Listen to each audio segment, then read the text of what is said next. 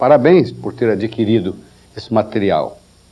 Eu acho que você vai se beneficiar muito aqui, porque esse assunto é muito importante. Comunicação hoje é essencial, tanto no seu sucesso pessoal quanto no seu sucesso profissional.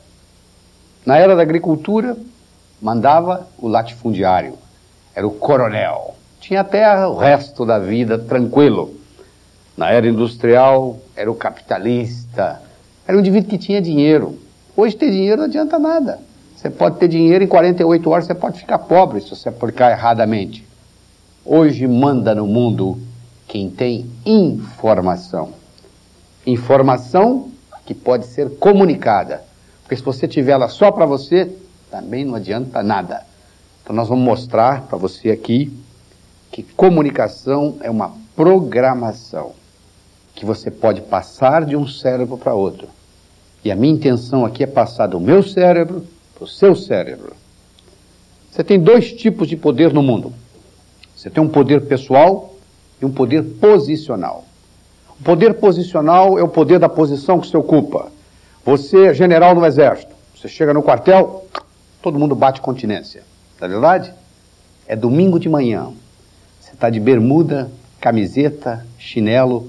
Você vai até a banca de jornal comprar um jornal. Ninguém sabe quem você é. O único poder que você carrega com você é o seu poder pessoal, que é um poder linguístico. Se você tiver, na hora que você abrir a boca, ele se manifesta. Se você não tiver, na hora que você abrir a boca, ele não se manifesta.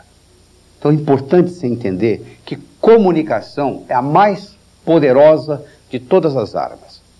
Se você for avaliar qual é o melhor médico na sua cidade, eu posso garantir para você que não é o que sabe mais medicina, é o que tem a melhor relação com os pacientes. Se você for avaliar quem é o melhor advogado na sua cidade, eu posso garantir para você que não é o que sabe mais leis, é o que se relaciona melhor com o júri, com o juiz e etc. Você vai analisando, você vai vendo o poder da comunicação. Quanta gente perde emprego, quanta gente deixa de ser promovido na vida, quanta gente deixa de ganhar dinheiro, porque falta a eles comunicação. Então, esse é o poder pessoal. Hoje está provado que uma pessoa que tem bom poder pessoal, inclusive ela vive mais, por incrível que pareça. Porque uma pessoa que tem somente poder posicional, quando se aposenta e coloca um pijama, logo logo adoece e morre. Por que isso? Porque ela perdeu a razão de viver, estava tudo ligado à posição. Ela perdeu a posição, ela perdeu tudo. Não é verdade? Agora, o poder pessoal, não. Você abriu a boca, ele se manifesta. Então, vamos entender como isso funciona? Eu divido a comunicação em três níveis. Primeiro, você tem o famoso boca-ouvido. Um fala, o outro escuta. Não necessariamente passa pelo cérebro. Isso acontece a maioria das vezes. A pessoa está pensando no que ela vai falar e não escuta o que o outro está falando. O segundo nível, que é o que nós vamos discutir aqui, é o cérebro-cérebro. Então você vai entender como é que o cérebro fala sim e como é que o cérebro fala não. Como é que o cérebro concorda, como é que o cérebro discorda. E o terceiro nível é o coração-coração. Só que para você chegar no coração-coração, meu amigo, você tem que passar pelo cérebro-cérebro. Você não vai gostar de pessoa que você não gosta. Parece um absurdo o que eu estou falando, mas é verdade. Você está no trânsito, alguém te dá uma fechada, você não abre a porta do seu carro e diz, não, deixa eu de desejar amor incondicional. Não, você vai arguir, não é verdade? Então primeiro tem que passar pelo cérebro para depois chegar no coração. Então nós vamos entender isso. Então eu quero que você comece a entender comigo o processo do pensamento. Você para pensar, você usa ingredientes. Você pode estar pensando no que você jantou ontem, ou na teoria da relatividade do Albert Einstein. Pode ser do mais simples ao mais complexo dos pensamentos. Você só vai usar três coisas. O abecedário do pensamento tem apenas três letras: imagens, sons e sensações. Você pensa usando imagens, usando sons e usando sensações e emoções. Só que nós não usamos na mesma proporção. Alguns são mais visuais, são pessoas que trabalham com mais imagens. Você já escutou esse ditado? Uma imagem vale mais do que mil palavras. Esse ditado é válido para 65% da população no mundo. Não é válido para todo mundo. Porque para o auditivo já é o contrário. A palavra vale mais do que a imagem.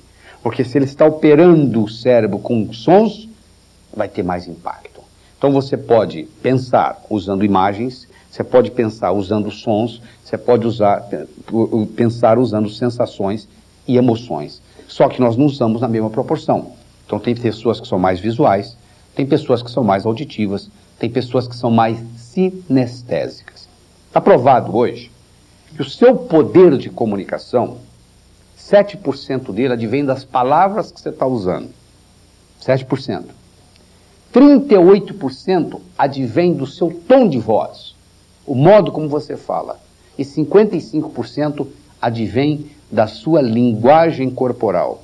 Você agora vai entender por que, que muitos cursos de comunicação falham e por que, que muitos cursos de vendas falham. Porque a pessoa concentra nas palavras e não no que está por baixo. Você deve ter encontrado gente que mal, mal sabe ler ou escrever, um pescador que mora lá no lugar onde você vai passar as férias, mas você tem um prazer enorme de conversar com esse indivíduo, em toda a simplicidade dele. E você conheceu um PhD que vem de Oxford. Você não consegue tolerar um indivíduo por cinco minutos. Por que, que há essa diferença? Você vai entender isso comigo aqui agora. A importância da linguagem corporal, a importância do tom de voz. Você é julgado na vida por quatro coisas, somente quatro coisas. Você é julgado pela aquilo que você faz. Você pode marcar no relógio. Você conheceu alguém? Nos primeiros cinco minutos você pergunta para outra pessoa assim: o que você faz na vida, hein? Eu posso encontrar dois pedreiros, um trabalhando ao lado do outro. Eu chego perto do primeiro pedreiro e pergunto: o que você faz na vida, hein? Ele responde: eu sou pedreiro. Eu coloco um tijolo em cima do outro. O outro diz: eu sou pedreiro. Eu estou construindo o Maracanã, o maior estádio de futebol do mundo, que vai ficar aqui para a posteridade. Os dois, fisicamente, estão colocando um tijolo em cima do outro. Mas esse segundo pedreiro, posso garantir para você, que ele não vai ficar pedreiro muito tempo. Porque ele não é pedreiro, ele é construído, ele está construindo o Maracanã. Então é muito importante você saber definir, verbalizar aquilo que você faz na vida. Qual a sua contribuição para a sociedade? Se eu perguntar para você o que, que você faz, como é que você expressaria? Então esse é o primeiro dever de casa para você. Como é que eu vou colocar de uma forma que vai chamar a atenção? Porque se você mudar o modo como você descreve a sua contribuição para o universo, imediatamente você começa a ganhar mais dinheiro. Segundo, você é julgado pela sua aparência. Você imagina uma pessoa que chega para dar um curso, para dar uma aula de jeans, camiseta, tatuagem, mascando um chiclete, você logo, logo vai dizer, mas que professor é esse? Na é verdade, o aluno pode estar de jeans, não tem problema nenhum. Mas um professor dando uma aula de jeans, de camiseta, de tatuagem, é, mascando chiclete, aparência é importante. Muito importante. Você julga as pessoas pela aparência. Eu tenho no livro aí, que você provavelmente adquiriu junto com esse material, eu tenho uma experiência que eu mostro, que ocorreu nos metrôs de, de Nova York, eles pegaram um estudante e levaram até a entrada do metrô em Nova York, e o estudante ficou lá durante uma hora, com 50 centavos no, na mão, na época que o metrô era 75, hoje já é 1,25, na época que era 75 centavos, e a pessoa, esse estudante abordava os transeuntes e dizia assim, desculpe, eu esqueci minha carteira em casa, dá para você contribuir aqui com 25 centavos para eu pegar meu metrô? E o estudante fez isso durante uma hora e ele adquiriu em torno de 6 dólares. Nada mal, ganhar 6 dólares por hora, não é verdade? Na segunda hora eles colocaram uma gravata nele. Sabe quanto é que ele ganhou? 18, três vezes mais. Ele disse, será, peraí, sei porque ele pegou know-how, ele agora ganhou experiência, na segunda hora ele tem mais desenvoltura do que na primeira. No dia seguinte eles fizeram o contrário. Primeira hora de gravata, segunda hora sem gravata. Eles mostraram que o impacto é muito diferente. Eu não estou dizendo que você tenha que usar gravata o tempo todo. Depende da sua profissão, depende do que você faz, depende da imagem que você quer passar e etc. Você que vai ter que decidir isso. Mas o importante é você entender o conceito da aparência. Aparência conta sim e muito. Você é julgado pelo que você faz, você é julgado pela sua aparência, você é julgado pelo que você diz. Quando você não falou nada ainda, Ninguém sabe se você é inteligente ou deixa de ser. Mas no momento que você falou e falou besteira, meu amigo, não dá para você comer a palavra de volta. Por isso que nós temos, a natureza nos deu, Deus nos deu uma boca e dois ouvidos. Nós somos feitos para escutar mais e falar menos. Não é verdade? E quarto, não é só o que você diz, é como você diz o que você diz. No livro que veio junto desse material, eu tenho uma frase lá que é assim: Eu não disse que ele roubou o dinheiro. Essa frase tem cinco significados diferentes. Você quer ver? Eu não disse que ele roubou o dinheiro. Quem foi que disse? Eu não disse que ele roubou o dinheiro. Como é que você se expressou? Eu não disse que ele roubou o dinheiro. Quem foi que roubou? Eu não disse que ele roubou o dinheiro. Como é que ele obteve? Eu não disse que ele roubou o dinheiro. O que foi então que ele roubou? A mesma frase tem cinco significados diferentes, dependendo de onde você coloca a ênfase. Eu poderia trazer alguém aqui para falar o que eu estou falando, que usasse o mesmo vocabulário que eu estou usando. Essa apresentação poderia ser muito melhor ou muito pior. Porque não é só o que eu estou falando que está contando, é o modo como eu falo que eu estou falando. Se você prestar atenção, você vai ver que você também pode incorporar isso. Mas para isso você tem que entender um pouco de neurofisiologia. Você tem que entender como é que o cérebro codifica tudo isso. Então eu vou mostrar para você o poder do movimento dos olhos. Você sabia que através do movimento dos olhos você pode aumentar sua inteligência? Você pode aumentar sua criatividade? Você pode melhorar sua memória e você pode se tornar um melhor comunicador. Sabia disso? Se você não sabia, você vai aprender agora comigo. Você pode colocar os seus olhos em nove posições diferentes. Você pode olhar para cima, para a sua esquerda, para a sua esquerda e para a sua direita. São três movimentos. Você pode olhar na horizontal, para a sua esquerda, para o centro, para a sua direita. São mais três movimentos. Você pode olhar para baixo, para a sua esquerda, para o centro, para a sua direita. São mais três movimentos. São nove movimentos. A doutora Shapiro é uma neurologista de Chicago. Ela mostrou que dependendo de onde você coloca o olho, você ativa uma parte diferente do seu cérebro. Por exemplo, todas as vezes que você estiver trabalhando com imagens no seu pensamento, a sua tendência é levantar os olhos. Eu vou provar isso para você agora. Quer ver? Qual foi a cor da blusa ou da camisa que você usou domingo retrasado? Para você lembrar disso, imediatamente você tenta lembrar para você ver. Imediatamente seus olhos sobem. Sobe por quê? Porque a sua memória visual da sua camisa, ela vai se manifestar através do movimento dos olhos para cima. Se você olhar para cima, para sua direita, você está criando imagens que você ainda não tinha na cabeça. Se você olhar para cima, para sua esquerda, você está relembrando coisas que você já tinha. Por exemplo, se eu pedir para você pensar num elefante roxo, de cauda amarela e orelhas verdes, você nunca viu um elefante roxo de cauda amarela e orelhas verdes. Para você imaginar esse elefante, se você pensar olhando para cima, para a sua direita, você vai ter melhor capacidade. Se eu perguntar a cor da sua camisa que você usou domingo retrasado, e você olhar para cima, para a sua esquerda, você vai ter mais facilidade. Então, a situação é que você está usando a parte visual do cérebro mais. Em outra situação, onde você movimenta os seus olhos na horizontal, se você olhar movimentando na horizontal, olhar para a sua esquerda, você está ativando a sua memória visual. Se você olhar para a sua direita, você está estimulando a criação de sons da cabeça. Por exemplo, se você é um compositor musical, você está sentado no piano compondo uma música, se você fizer um movimento na horizontal para a sua direita, a sua criatividade auditiva vai aumentar. Se você é um pintor, você está pintando e olha para cima, para a sua direita, a sua criatividade visual vai aumentar. Você está vendo que o movimento dos olhos aumenta. Você pode, através do movimento dos olhos, aumentar sua, melhorar a sua memória. Você pode aumentar a sua criatividade. Você pode até distinguir se uma pessoa está mentindo ou não antes dela falar. É.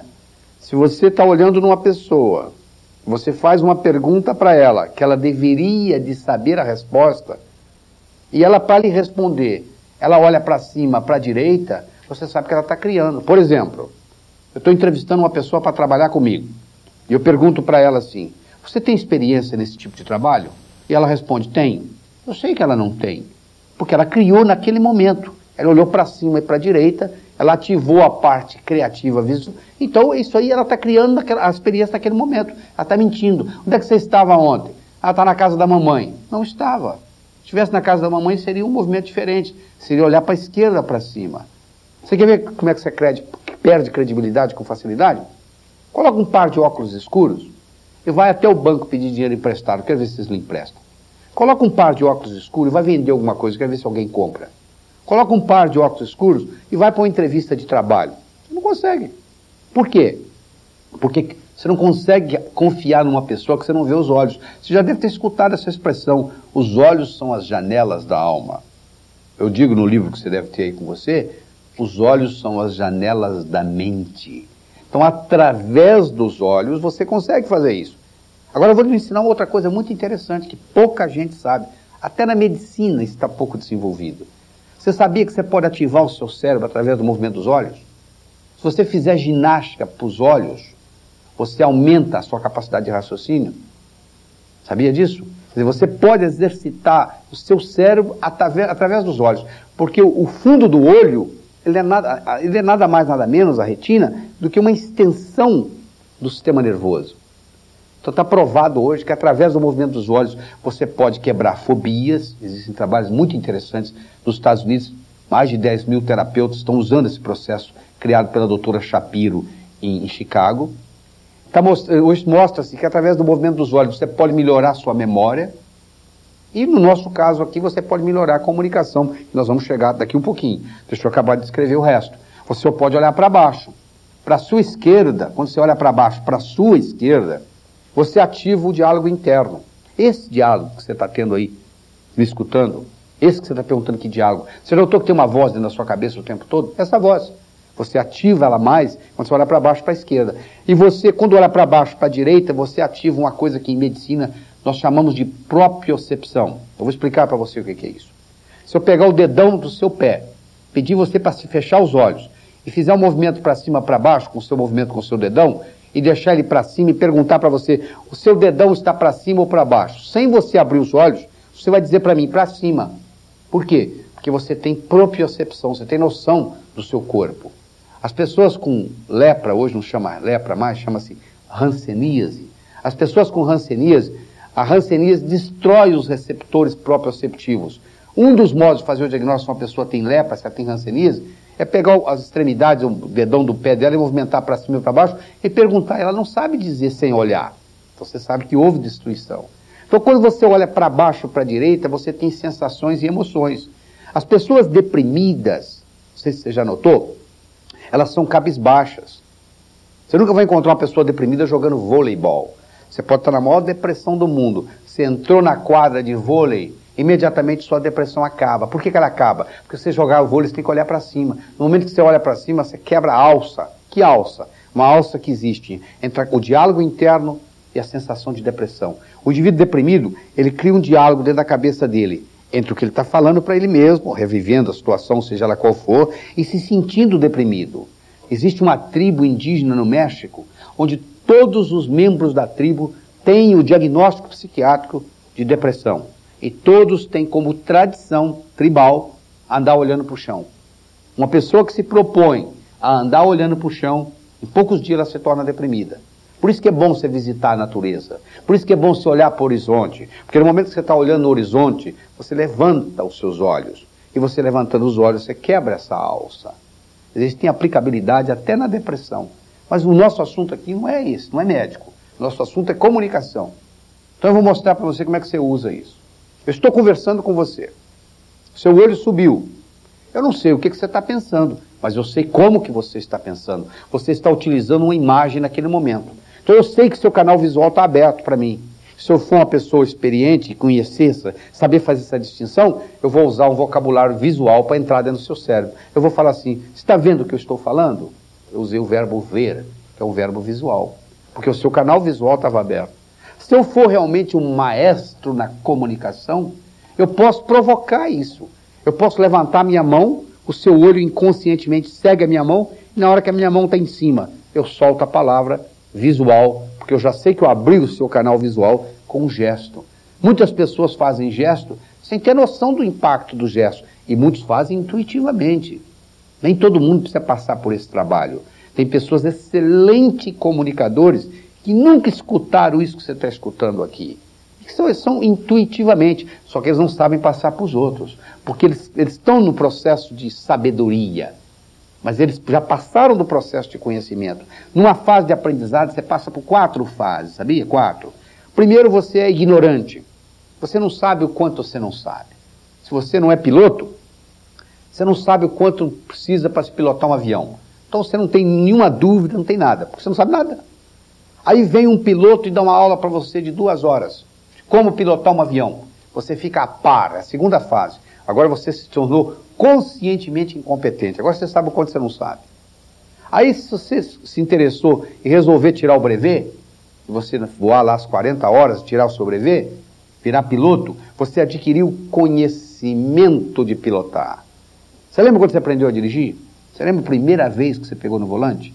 Quando você se deu conta que você tinha duas pernas e tinham três pedais lá embaixo para você trabalhar? Tinha o acelerador, tinha a embreagem tinha o freio. Falei, opa, estou com um problema aqui. Eu tenho dois pés e três pedais. Aí você começou. Você lembra quando você começou? Você virava assim para a pessoa do seu lado. Não conversa comigo não que eu estou dirigindo.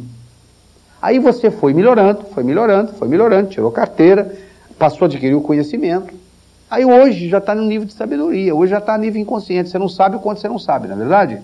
Você dirige, às vezes, inconscientemente. Já está tudo nos reflexos. Então você tem a primeira fase, que é a ignorância, a segunda fase, que é ficar a par, a terceira fase, que é o conhecimento, e a quarta fase, que é a sabedoria. Agora, vou ensinar para você uma coisa muito importante agora, que os professores todos deveriam saber e os alunos. Entre a fase de a par e a fase de conhecimento, existe uma coisa chamada confusão. Você não deve ter nenhuma confusão como fazer uma cirurgia cardíaca. A não ser que você seja cirurgião cardíaco esteja aprendendo. Se você não tiver nenhuma noção de uma coisa, você não tem confusão com relação a ela. Você deve estar confuso com relação ao movimento dos olhos. Boa notícia para você. Significa que você está prestes a aprender alguma coisa nova. Confusão significa conhecimento está vindo por aí. Então, o que o professor tinha que ensinar para o aluno na sala de aula que é bom ficar confuso. Mas sabe o que, o aluno faz? Quando ele fica confuso, ele para na confusão. Ele não chega ao conhecimento que está logo em seguida. Então, o que nós estamos fazendo aqui na área de comunicação, tem gente que faz isso intuitivamente, só que não sabe como fazer. Eu estou colocando em câmera lenta e estou mostrando para você, ó, oh, peraí. É, na realidade, o bom comunicador é um indivíduo que é poliglota falando uma língua só. Eu estou conversando com vocês em português. Eu estou falando para você aí em português mas eu estou conversando a língua visual, a língua auditiva e a língua sinestésica simultaneamente. Eu tenho muitos pais que vêm nos meus cursos e dizem assim para mim: Doutor Laí, eu não entendo, eu tenho um filho, nós sabemos que ele é inteligente, nós sabemos que ele é capaz, ele não está indo bem na escola, ninguém entende. O que, que pode estar acontecendo? Se eu tenho uma explicação, eu digo: provavelmente tenho. Sabe o que está acontecendo? O seu filho provavelmente é sinestésico. E na escola se ensina audiovisualmente. A professora escreve na lousa e fala. Mas se o seu filho aprende sinestesicamente, ele vai ficar inquieto, ele vai querer se movimentar. Ele não está aprendendo escutando e, e, vendo. Ele tem que fazer. Então não é o que eles chamam de learning disability. Na minha opinião, é uma teaching disability. É o professor que não está sabendo ensinar. Às vezes não tem nem condição. Mas é importante você entender isso. É importante o seu filho entender isso. Porque tem nada de errado com ele. Ele, ele ela, aprende por um processo que as escolas brasileiras não ensinam. É só isso. Você trabalha, você é casado, por exemplo. Marido e mulher. É muito comum isso. O marido chega em casa, a mulher diz para o marido: ah, Você não me ama mais. O marido fala: Claro que eu amo você, eu faço isso, eu faço isso, eu faço isso. Aí diz: Mas você não fala que você me ama. Ele é visual, ele é auditivo.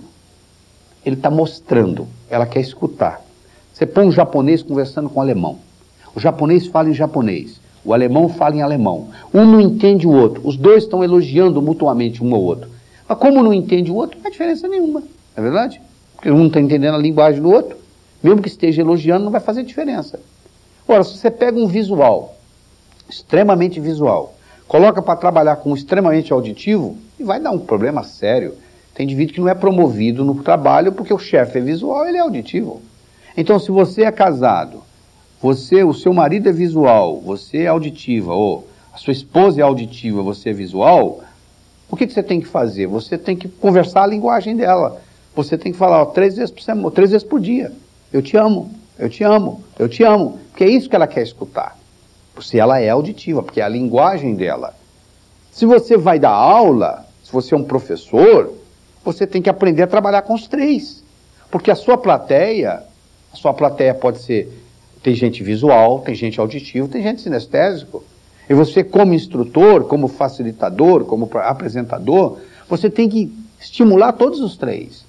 Por isso que eu disse, o bom comunicador é o indivíduo que é poliglota, falando uma língua só. Através da comunicação, você também motiva as pessoas, sabia disso? As pessoas, aliás, você, você cria um ambiente, porque todo mundo se automotiva, mas você tem que criar um ambiente para motivação. Todas as pessoas se motivam por um desses dois fatores: evitar dor ou procurar prazer. Tudo que você faz na vida, você faz por causa dessas duas coisas. Eu, como cardiologista, cansei de ver sujeito chegar infartado na unidade coronária, com dor no peito, pedindo cigarro para a enfermeira. O prazer de fumar era maior que o medo de morrer. Eu cansei de ver pessoas infartadas que eram fumantes, que do momento que infartaram foram para a unidade coronária, nunca mais falaram em cigarro. O medo de morrer era maior que o prazer de fumar. Você está escutando eu falar aqui por quê? Você chegou à conclusão que o prazer de me escutar é maior que o sacrifício que você fez para adquirir esse material. Não é verdade? Então houve uma tudo que a gente faz tem isso. Só que 60% das pessoas no mundo operam evitando dor. E somente 40% operam procurando prazer. Então eu tenho que descobrir se uma pessoa é motivada de um modo ou de outro. O que é remédio para um pode ser veneno para outro. Então eu não motivo as pessoas do mesmo jeito. A pessoa que evita sofrimento, ela, tem, ela, é, ela é motivada, se eu disser para ela, ó, se nós não fizermos isso, olha o que, que vai acontecer. Eu vou dizer a parte ruim. Uma pessoa que é motivada pelo prazer, eu já vou dizer para ela diferente. Olha, se nós fizermos isso, olha o que, que vai acontecer. Se você está envolvido em vendas, você vai vender para pessoas, tanto de um tipo quanto de outro. Você tem que entender que estilo essa pessoa é imediatamente. Mas é imediatamente você vai aumentar em 30% a 40% suas vendas. Estudos muito mais simples do que isso foram feitos nos Estados Unidos e aumentaram. Se você pegar um indivíduo que, na, que mora em Nova York, colocar com o indivíduo que mora em Dallas e colocar os dois para conversar, o indivíduo que mora em Nova York vai reclamar que o sujeito de Dallas fala devagar demais. O indivíduo de Dallas vai reclamar que o indivíduo de Nova York fala depressa demais. Você já passou por essa experiência. Você já conversou com gente que fala tão rápido, tão rápido, tão rápido que lhe incomoda. Não é verdade? Por outro lado, você já conversou com gente que fala tão devagar que dá vontade de você completar para a pessoa a, a, frase, não é verdade? Pessoas têm uma diferença de velocidade. Está provado hoje que os grandes vendedores que trabalham intuitivamente, elas têm a habilidade de se adaptar à velocidade da voz de quem está comprando. Então, eles fizeram um estudo seguinte, olha que bonito. Eles foram numa sala de telemarketing nos Estados Unidos. Você sabe que nos Estados Unidos quase tudo você compra por telefone. Aliás, tudo você compra por telefone. Você pode comprar um avião hoje por telefone. Porque hoje ninguém vende, nos Estados Unidos não se vende mais monomotor, você sabia disso? Porque os indivíduos caiu, a família processava as empresas, então monomotor não se vende mais. Você tem que comprar o kit e montar na sua garagem. Se você quiser, porque se você morrer é problema seu. O kit foi mandado. Então até avião você compra hoje por telefone. Então eles foram numa sala de telemarketing e falaram para as pessoas o seguinte: você vai continuar vendendo do mesmo jeito. Você só vai mudar uma coisa. Quando você falar com uma pessoa de Dallas, você vai conscientemente diminuir a velocidade da sua voz um pouquinho. Quando você falar com uma pessoa de Nova York, você vai conscientemente aumentar a velocidade da sua voz um pouquinho, nos próximos três ou quatro minutos. Quer saber o resultado? Vendas aumentaram 30% no primeiro mês. Eu não conheço nenhum curso de vendas que tenha esse impacto. Por que, que eles fizeram isso? Porque no momento que o indivíduo muda a velocidade de voz, imediatamente o cérebro da outra pessoa fala imediatamente assim: ela é igual a mim. Nós gostamos de pessoas iguais a gente. Quem é seu melhor amigo ou amiga? Pensa. Provavelmente tem mais ou menos a mesma idade sua, o mesmo nível social seu, o mesmo interesse intelectual seu. Mas olhar no seu amigo, na sua amiga. Por que, que são amigos? Porque se parecem. Nós gostamos de pessoas iguais a gente. Eu vou convidar você para jantar na minha casa e vou levar o meu amigo indiano. E vou colocar ele sentado ao seu lado na mesa. Na mesma hora você vai olhar e vai assim: por que, que esse cara usa esse ninho de passarinho na cabeça? É o turbante. Por que, que ele usa essa saia? É a túnica. Você não está acostumado toda hora a encontrar gente de turbante e túnica na rua. Quando você está no aeroporto internacional e encontra uma pessoa de um outro país que usa saia, ou um escocês que está usando aquela saia, fala, mas que coisa ridícula. Ridícula para nós, para eles não. Nós gostamos de pessoas iguais a gente. Vou contar para você um grande segredo aqui. 40% das transações comerciais são perdidas no aperto de mão. Você aperta a mão de mais de 99% das pessoas que você é apresentado, não é verdade? Você já deve ter tido a seguinte experiência. Você já apertou mão de gente que quando aperta, ai, parece que é um alicate?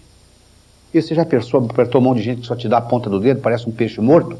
Pois é, aquela pessoa que aperta como um alicate, imagina quando ela aperta a mão de uma pessoa que, tem, que só dá a ponta do dedo.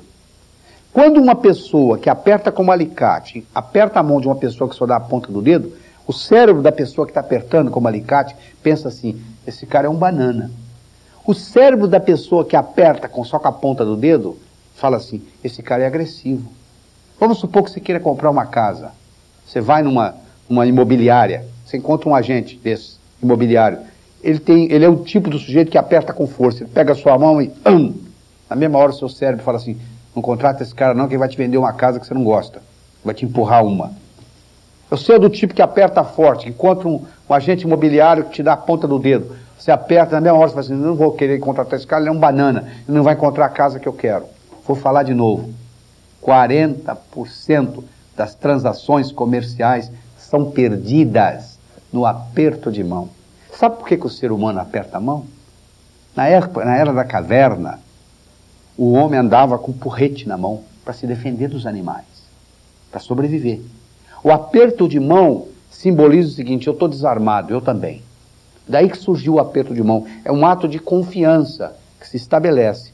Mas se você já imediatamente muda a psicologia do outro com o aperto de mão errado, você vai dizer, mas qual que é o modo certo de apertar a mão? Não tem modo certo. Estiver tocando samba, você dança samba. Se estiver tocando bolero, você dança bolero. Você coloca a mão, de acordo com a pressão que a pessoa faz, você faz. Você quer ver outra coisa simples, que a maioria não faz? o nome da pessoa. A coisa mais doce que você pode escutar na sua vida é o seu nome. Sabe por quê? O seu nome é um mantra. Quando fala o seu nome, toda a sua energia vibra. Tem pessoa que chega para mim e diz assim, doutor Lei, eu tenho uma dificuldade de memória, de memória muito grande. Eu não consigo guardar os nomes, o nome das pessoas. Eu falo, mentira. Você não sabe como guardar. A sua memória pode guardar, sim. Só que você não sabe. Você tem que fazer três coisas. Três coisas. Primeiro, você tem que escutar o nome. Ah, mas eu escuto. Digo, não é verdade. Está provado que a maioria das pessoas, na hora que são apresentadas, na hora que é apresentada, ela não presta atenção no que a outra está falando. O presidente Roosevelt, uma vez, convidou 15 embaixadores para fazer um breakfast, para tomar um café da manhã com ele na Casa Branca. E ele falou para o assistente dele: Eu vou provar para você que as pessoas não prestam atenção no que os outros falam na hora que são apresentados. Quer ver? Olha, e ele foi uma por uma e disse assim: Matei minha sogra de manhã, matei minha sogra de manhã, matei minha sogra de manhã, matei minha sogra de manhã. Só um dos 14 perguntou: O que o senhor está falando? Os outros, um dos 15, os outros 14 estavam tão interessados pensando o que eles iam falar que não prestaram atenção. Então, você quer guardar nome de pessoas? Primeiro, você escuta. Segundo, você repete. Sabe quantas vezes? Três. Sabe por que três? Porque quando você repete três vezes no sistema nervoso, você cria uma coisa chamada engrama. O engrama precisa de pelo menos três repetições. Você quer ver? Ó? Faça um exercício simples comigo. Você vai repetir o que eu vou falar, tá bom? Emma. Emma. Emma. O nome da clara do ovo é? Não, não é gema, não, é clara. Eu sei que você quis responder gema. Sabe por que você quis responder gema? Porque eu fui criando um engrama de Emma e segurou no seu cérebro. Na hora que eu. Ah, a tendência é. Agora você entende por que, que um vendedor, quando vai vender, ele começa com aquela conversinha fiada. Aquela conversinha assim, quer ver? É, hoje está fazendo calor, né? O cara fala sim. Ele vai preparando o sim na cabeça do sujeito Ele vai criando o engrama do sim, o engrama do sim, o engrama do sim. Quando ele chega a fazer a proposta, já ficou fácil. Porque a pessoa já está condicionada no sim. A tendência é responder sim. Do mesmo modo que a sua tendência foi responder gema. Na realidade, o nome da clara do ovo é clara. Então, primeiro você tem que escutar o nome da pessoa. Segundo, você tem que repetir durante a conversa pelo menos três vezes. Para isso formar, começar a formar um engrama. E terceiro, muito importante, você tem que fazer uma associação. A nossa memória, ela trabalha por associação. Todo conhecimento novo que você for aprender é baseado no que você já sabe. Se você fala uma língua e você vai aprender uma segunda, é difícil. Quando você for aprender uma terceira, já é mais fácil. Porque você já sabe duas para associar. Se você for aprender uma quarta, já fica mais fácil ainda. Se você for aprender uma quinta, já fica mais fácil. Cada vez que você sabe mais língua, mais fácil vai ficando. Porque o seu cérebro tem mais coisa para associar. Todo aprendizado é nada mais, nada menos do que uma associação com alguma coisa que você já sabia. Então você sabe qual é o seu nome? João. Ah, João, tudo bem, João? É um prazer conhecê-lo, João. E você vai fazer uma associação com outro João que você conheça. Ou um outro tipo de associação. Não necessariamente precisa ser, mas precisa fazer uma associação. Nós chamamos isso de mnemônicos. São mnemônicos, são, são é, artifícios que você usa para memorizar. Eu tive a oportunidade de fazer um estudo de 18 indivíduos que passaram em primeiro lugar no vestibular em diferentes capitais do Brasil.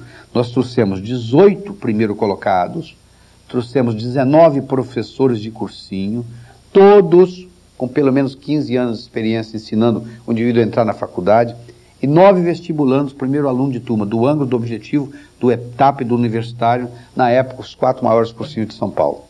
Nós reunimos essas pessoas e eu, e nós fizemos um brainstorming, uma discussão de 12 horas, respondendo a seguinte pergunta: O que que faz um jovem passar em primeiro lugar no vestibular?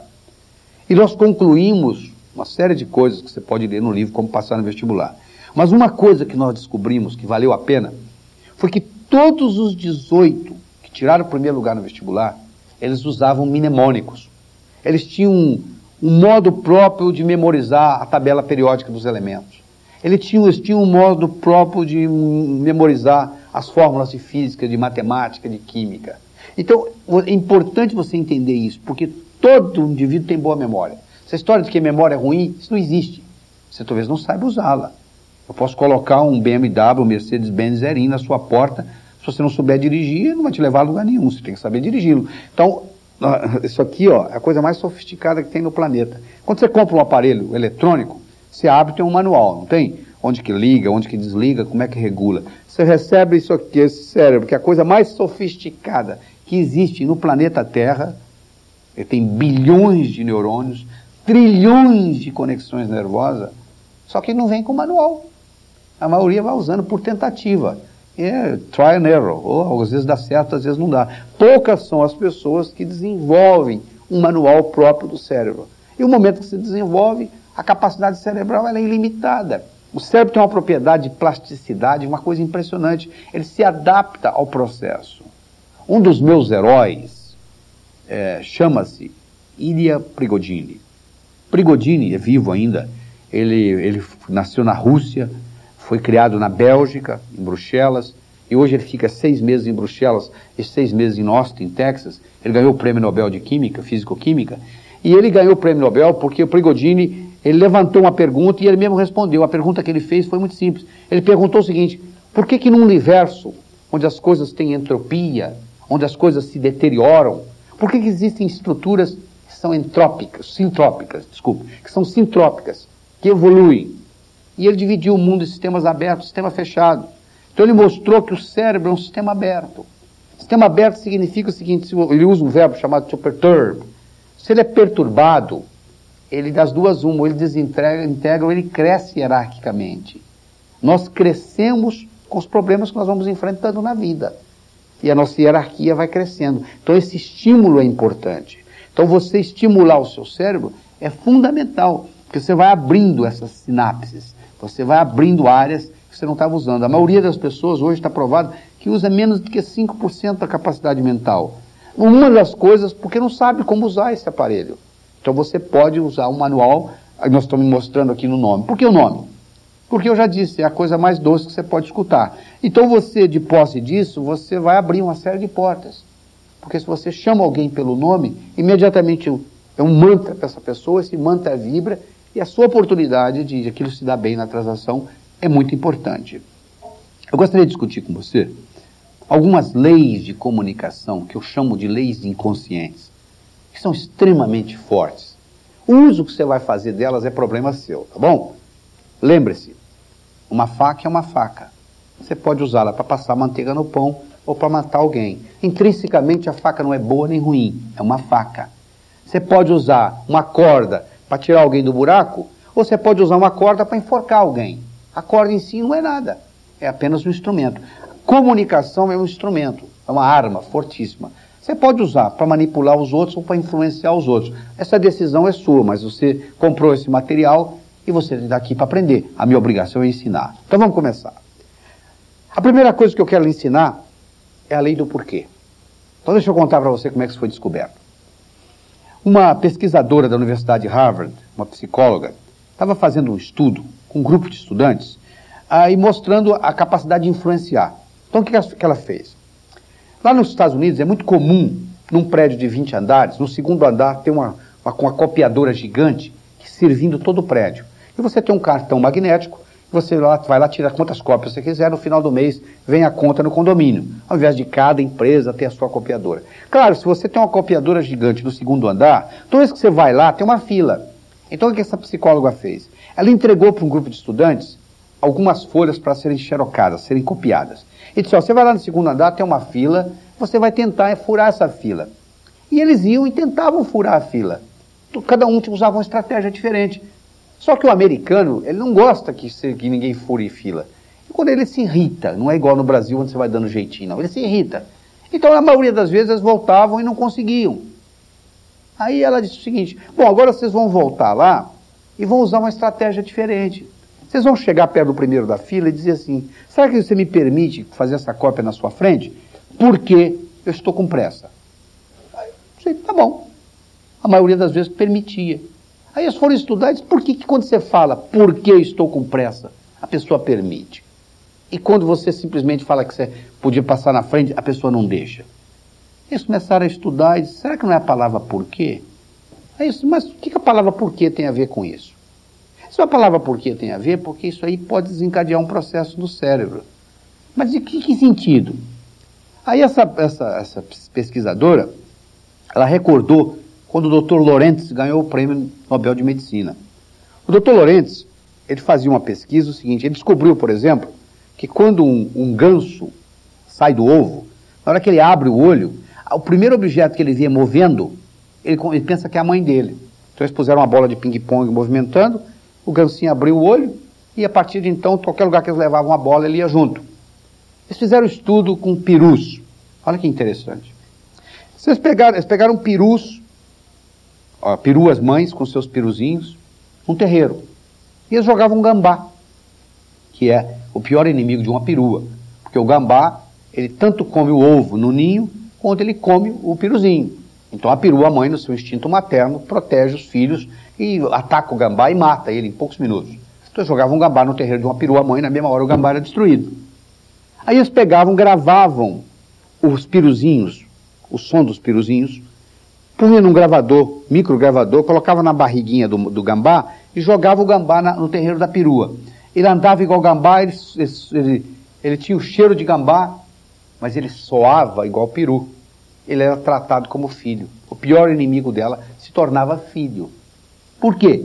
Porque o que desencadeia o instinto materno na perua mãe é o, som, é o som do peruzinho. Então essa professora, doutora Lengel, ela estava estudando isso e ela disse: Isso aí está me lembrando a história do gambá com o peru. Talvez a palavra porquê tenha força em si. Vocês vão voltar lá e vão dizer o seguinte: vocês vão entrar na fila e vão tentar furar a fila com a seguinte conversa: Com licença, será que dá para eu tirar uma cópia na sua frente? Por que eu tenho que tirar cópia? Olha, todo mundo que está na fila está para quê?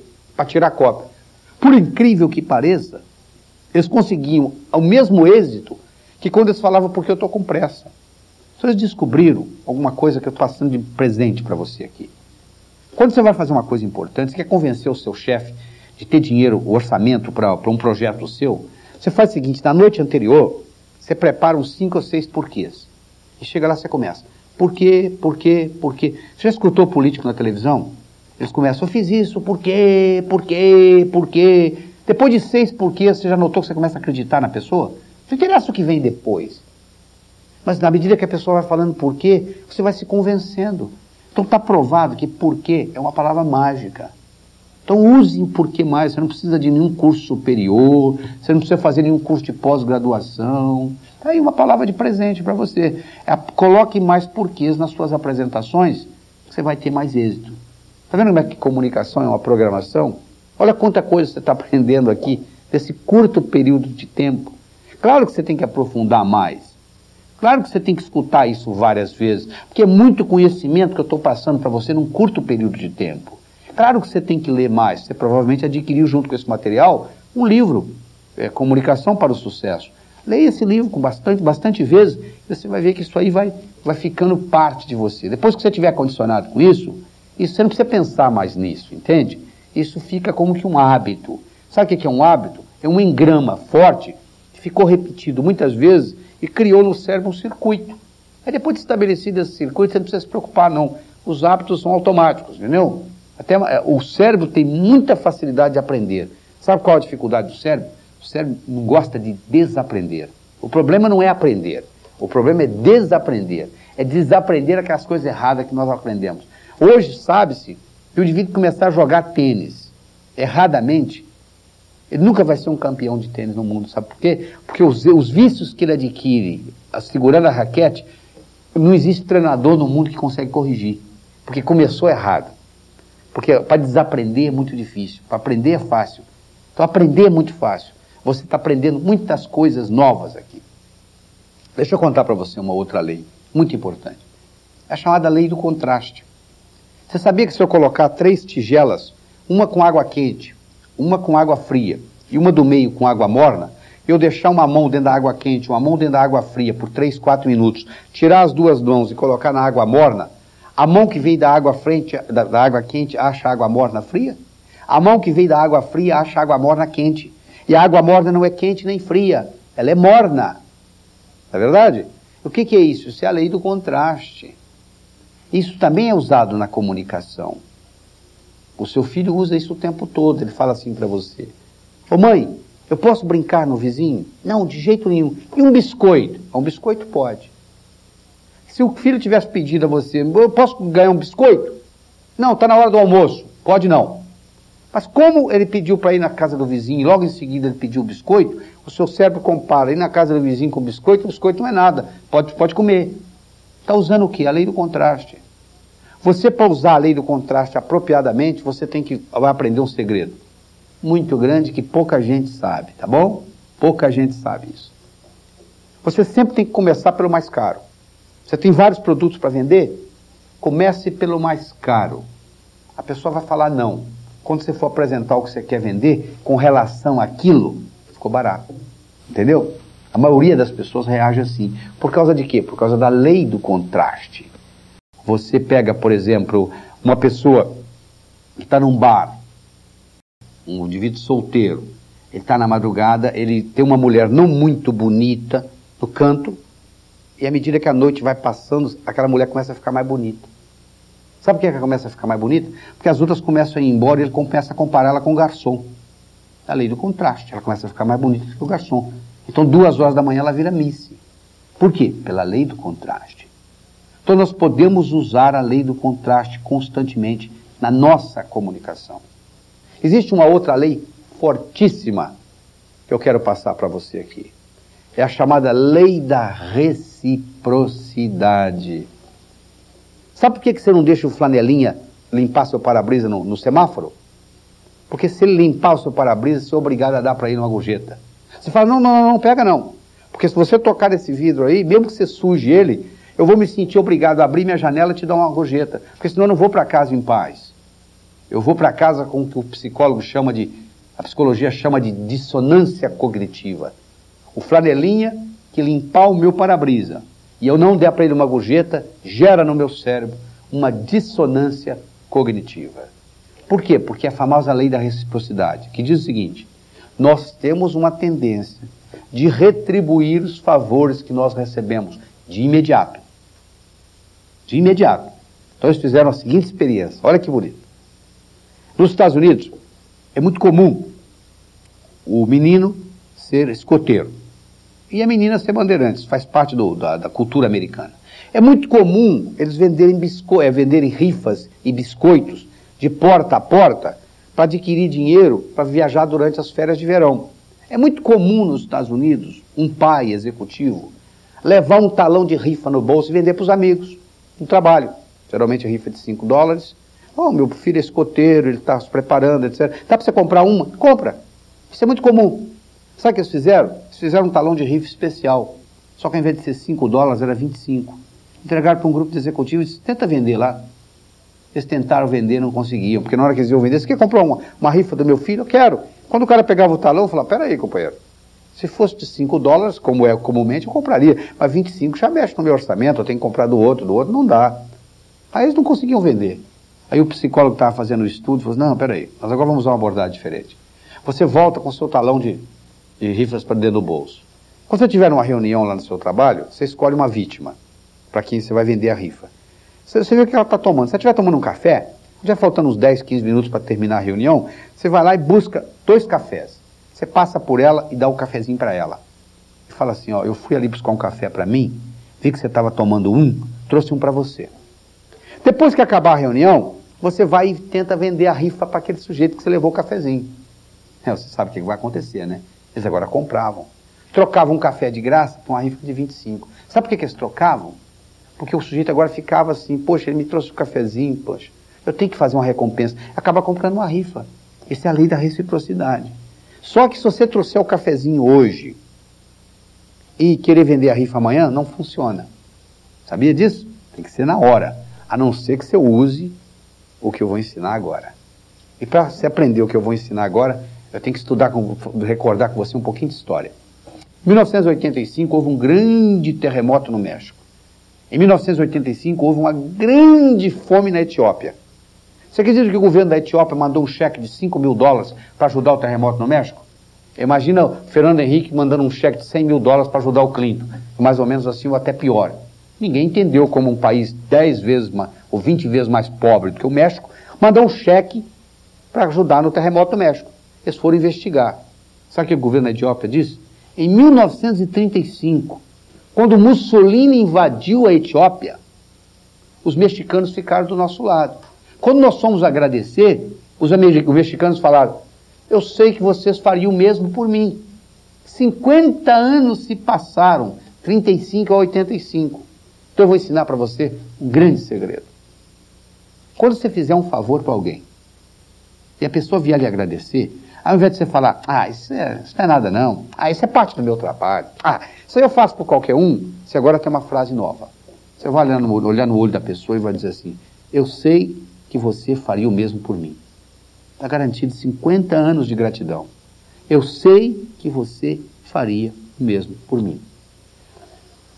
Você está percebendo que comunicação, quando você começa, não dá vontade de parar. Nós podemos falar horas e horas e horas e horas sobre isso, mas ah, existe um tempo limitado. Eu creio que eu convenci você aqui de que comunicação é uma programação, é verdade? E que você agora vai poder fazer o seu dever de casa e continuar fazendo isso que você está fazendo, continuar evoluindo nesse processo desse estudo. Pois é, gente, estamos chegando ao final, né? Eu quero encerrar com uma história. Uma história muito interessante que vai dar para você pensar. Era uma vez um escritor que vivia à beira-mar. Ele tinha por costume caminhar na praia de manhã escrever à tarde e à noite. Uma manhã ele estava caminhando na praia e de longe ele avistou um jovem que dançava na areia. Quando ele se aproximou, ele percebeu que o jovem não dançava. O jovem estava jogando coisas no mar. Ele chegou e perguntou: O que está fazendo? Falei, ah, a maré está baixa, o sol está quente, essas estrelas do mar estão morrendo desidratadas na areia, estou jogando-as de volta ao oceano. Aí o escritor chegou e falou assim: Que é isso? Será que você não entende? Existem centenas de quilômetros de praia, centenas de milhares de estrelas do mar espalhadas na areia. Se jogar uma ou outra de volta ao oceano, você acha que vai fazer alguma diferença no total? O jovem olhou para ele, foi lá, pegou uma, jogou no oceano, olhou de volta para ele e disse: Para esta, eu fiz diferença. O escritor foi para casa. Naquela tarde, ele não conseguiu escrever. Naquela noite, ele não conseguiu dormir. Na manhã seguinte, ele levantou-se, juntou o jovem e os dois juntos começaram a jogar estrelas do mar de volta ao oceano. Você está escutando esse programa por aproximadamente uma hora. O efeito que isso vai fazer, eu não sei. Mas eu posso dizer o seguinte: se fizer diferença para alguém que está escutando isso, eu já me dou por satisfeito. Muito obrigado.